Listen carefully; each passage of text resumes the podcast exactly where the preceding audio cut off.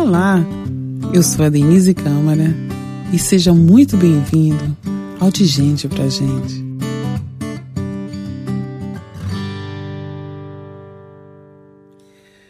Então, mesmo sem entender nada, mesmo meio confusa ali, mas a determinação estava. Já tinha entrado, o pior já tinha passado, que era a imigração, e agora realmente é bola para frente, vamos ver o que é que eu faço. E tudo para mim soava com muita aventura. E eu lembro que eu liguei para minha mãe, eu falei assim, manhã, eu agora vou procurar um quarto aqui no café, eu não sei ainda onde é que eu vou ficar. E aí minha mãe respondeu assim, então, quando você descobrir onde é que você vai ficar, você me liga. você pode dizer assim: Meu Deus, como é que sua mãe responde isso? Eu tenho certeza que para ela era muito difícil responder isso, mas era o que ela precisava me dizer. Eu estava a 14 horas de voos de distância da minha terra, Salvador, para Londres. Se ela me desse qualquer palavra que me deixasse insegura, assustada, medrosa, o que, é que ia ser de mim? Ela não podia fazer nada. Não era um idioma que ela conhecesse, não era nada que ela pudesse resolver, não tinha ninguém. Então ela tinha que me tratar como se fosse assim. É mais ou menos você com você aí. e eu achei bem legal ela ter respondido isso, porque era bem o nosso relacionamento. E ela disse: Ah, tá bom, você vai encontrar. Quando você encontrar, você me, você me liga. Mas eu tenho certeza que o coração ficou lá dela apertado. Depois ela me disse isso também. E ali no coffee shopping, quando eu vi que não dava muito resultado, ficava lendo, pesquisando, eu resolvi escrever no papel. Peguei um guardanapo e escrevi: Eu preciso de um quarto. E mostrei pro balconista do, do café. E ele sorriu e ele falou algo dizendo assim que era fácil aquilo alguma coisa assim, eu não lembro bem, mas eu lembro, depois eu entendi que ele quis dizer assim, que por que eu não falei rápido? Era muito fácil. E aí ele já foi pegando na minha mala para me ajudar.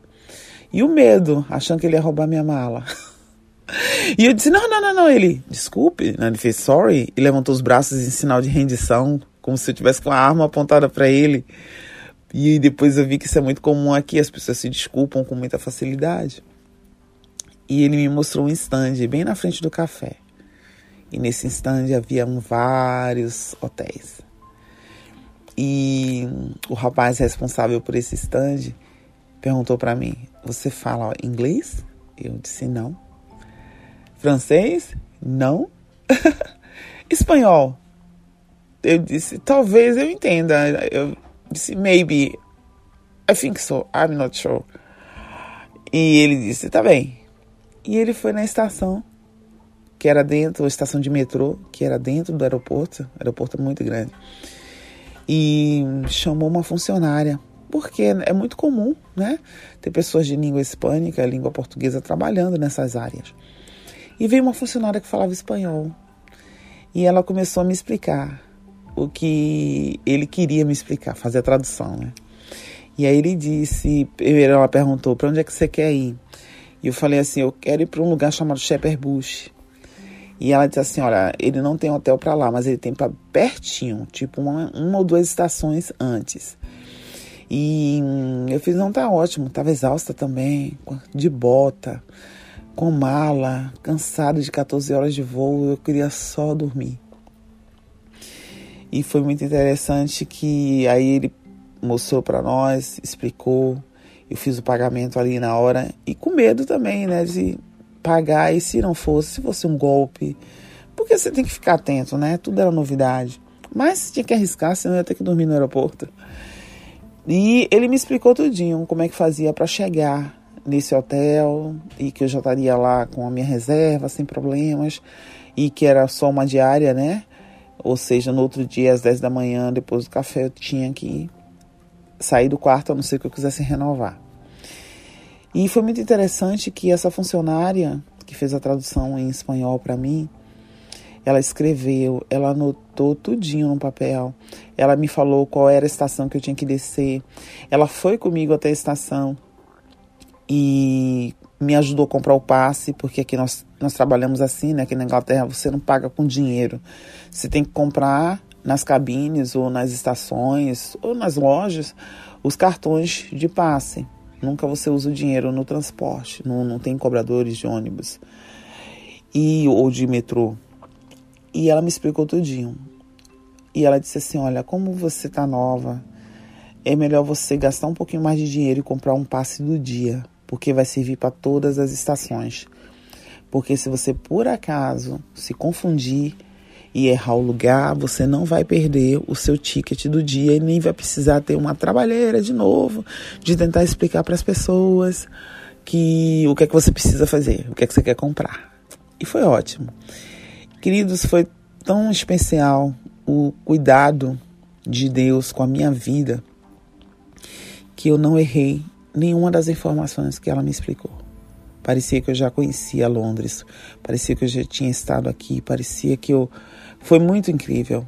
Eu fui exatamente seguindo toda a rota que ela falou, cada rua, cada escada, cada estação, é, cada entrada à esquerda e vira à direita, arrastando aquela mala gigante. E cheguei no hotel.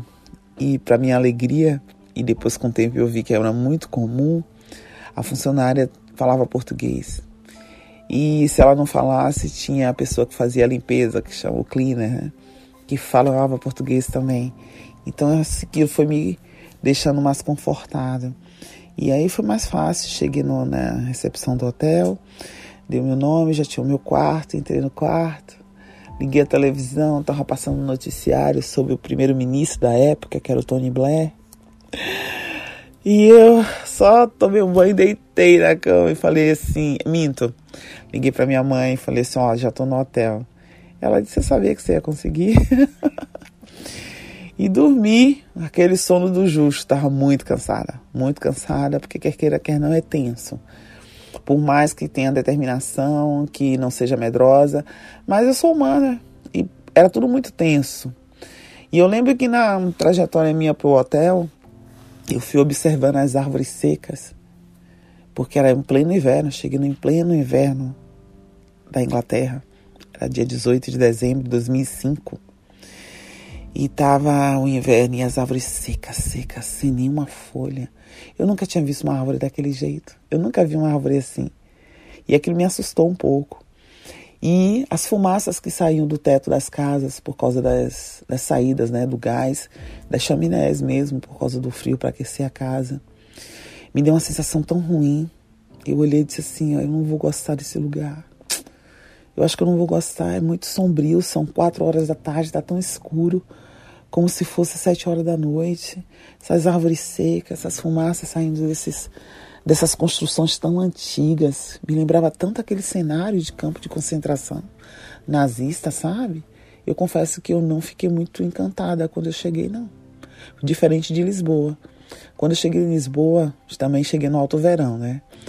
Gente, a, a, a claridade de Lisboa emanava uma alegria, aquele sol, aquelas aqueles bares ali, aqueles sombreiros enormes ali, aquelas alamedas.